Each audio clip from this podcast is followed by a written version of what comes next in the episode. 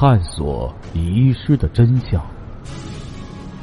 这里是《刑事案件奇闻录》，我是欢喜杰生。时间：一九六六年，地点：杭州市，案件概述：浙江省杭州市的西湖东南岸，永金门至清波门之间的滨湖地带。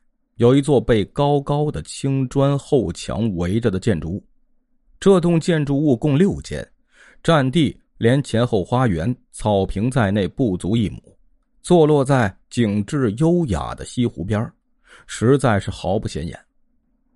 然而，咱们这个案件所叙述的三十三年前发生的一个惊动到国务院副总理兼外交部长陈毅元帅的系列飞盗案的序幕。就是在这里拉开的。接下来为您解密《刑事案件奇闻录》第七十四号档案——江南飞贼案第一集。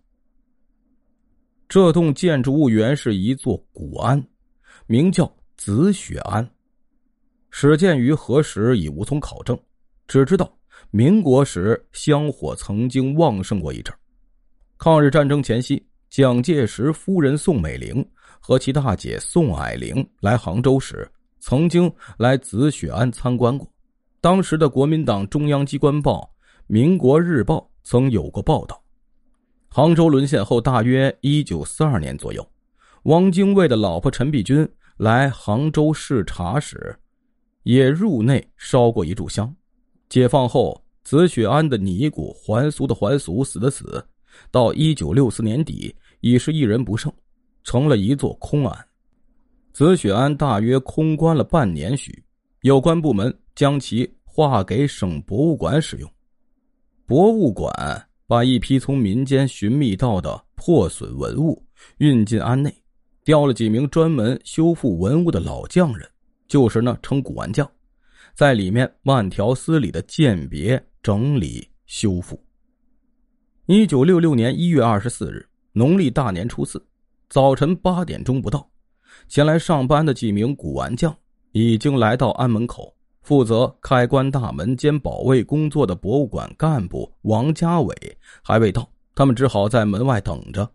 这一等，足足等了半个小时。八点二十分，王家伟才匆匆骑着自行车赶来。他下了车，一面连声说着对不起。一面撕开年前放假时众人一起贴上的封条，开了锁，推门而进。众古玩匠走进工作室，顿觉异样。室内工作台上，原先整理的整整齐齐的工具、书籍和尚未完工的文物，已经被人动过，变得凌乱不堪。六十一岁的老匠人赵仁义一惊：“有人进来过了。”匠人徐小荣说。快看文物少了没有！说着，他和古玩匠陆某直奔库房查看。库房里堆着半屋子的古陶器、瓷器、青铜器、织绣、文房用具、竹木牙角器，都是破烂货，没有发现被人动过的痕迹。屋角的一个柜子里放着尚未整理过的符节、玺印、绘画、书法墨迹和少量金银器。两人一看。柜锁未动，封条犹存，不禁松了一口气，暗说：“还好啊。”就在这时，工作室里传来赵仁义的叫声：“不好，香筒被偷了！”徐璐两人听了，不禁目瞪口呆，怔了一怔，拔腿奔往工作室，一看，果不其然，被窃的香筒全名叫“楼雕魁纹象牙孤金香筒”。其造型为华亭式，通盖高二十四点九厘米，盖直径五点二厘米，座直径四点八厘米。圆形铜柱上镂刻夔龙纹，夔龙之身细长，相互勾连，形成组合图案。尖顶覆亭式盖，上下两端刻成了莲瓣纹，盖正中。雕有连托葫芦形钮，顶中穿一孔，一组七股蛛丝带直通盖内，连接着一根黄金管。筒柱下连有刻养妇联纹的六足白玉圈座，使用时金管底端的金夹夹上特制的香料，香气则自简壁徐徐溢出，既能清新空气，使人提神养性，又能防病防虫。这个香筒系明朝洪武年间大内工匠制造，洪武三年，明太祖朱元璋赐予武当山道士之后，长期存于道观，直至清朝中期才流落民间，后为太平天国世王李世贤所得。世王兵败，香筒不知去向。一九六二年，浙江省博物馆组织专家赴浙南密购文物。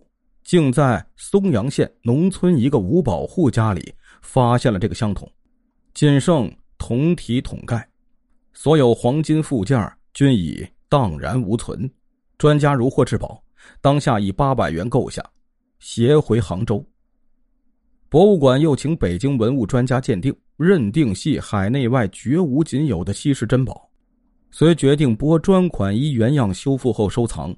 专家花了整整两年时间，查阅了大量资料，比照了多件明清年代制作的竹木香筒实物，绘制了数以千计的图样，终于画出了图纸，制出木质模型，然后交由技艺最好的古玩匠赵仁义复原。赵仁义苦干了八个月，春节前总算将香筒按图纸和模型修复，一试香气溢出不畅。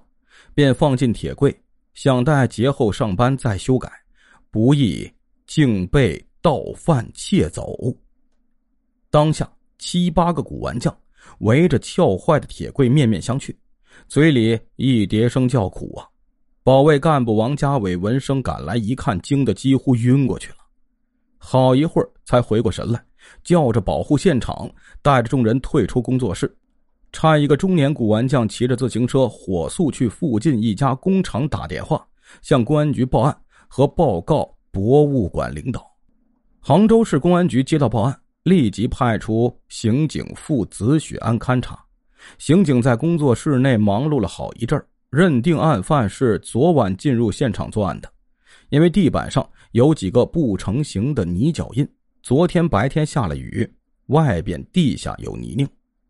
案犯踩着带进了工作室。至于铁柜的锁扣，不是撬坏的，而是用剑劈断的。工作室里有一柄从战国墓中挖出的古剑，能削铁砍钢，堪称宝剑。案犯可能未带得心应手的作案工具，虽灵机一动，抄起宝剑，当场古为今用，一剑斩断锁扣，窃得相同。这柄剑也是一宝，但案犯并未窃走。估计是携带不便。案犯是如何进入紫雪庵的？刑警询问王家伟及其他人，得知他们开门时门锁及封条都完好无损，这看来应该排除案犯是从大门入内的可能。紫雪庵没有后门，要进去只有通过另一途径越墙。刑警绕着安墙团团围，走了一圈又一圈，盯着地下和墙上细查。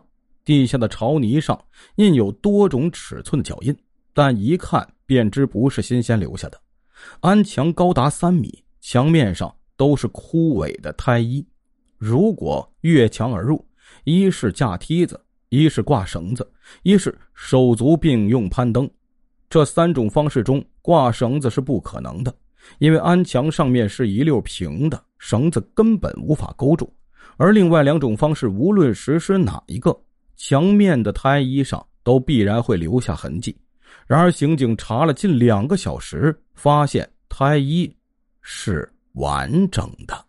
刑警大惑呀！案犯是如何进去的？带队的那位副处长下令征用一间工作室，就地举行案情分析会。会上有人提出，从现场勘查情况看来，应当排除越墙入安的可能。案犯是从大门进去的。门锁完好无损，和动用古剑斩锁这两点似乎可以表明这是一起内盗案。这个观点一经提出，立刻得到几乎全部与会者的赞同。讨论中心转向另一个问题：既是内盗案，那么嫌疑人是谁？听众朋友，我们今天的故事就讲到这里了，感谢您的支持与帮助，并且感谢您的收听。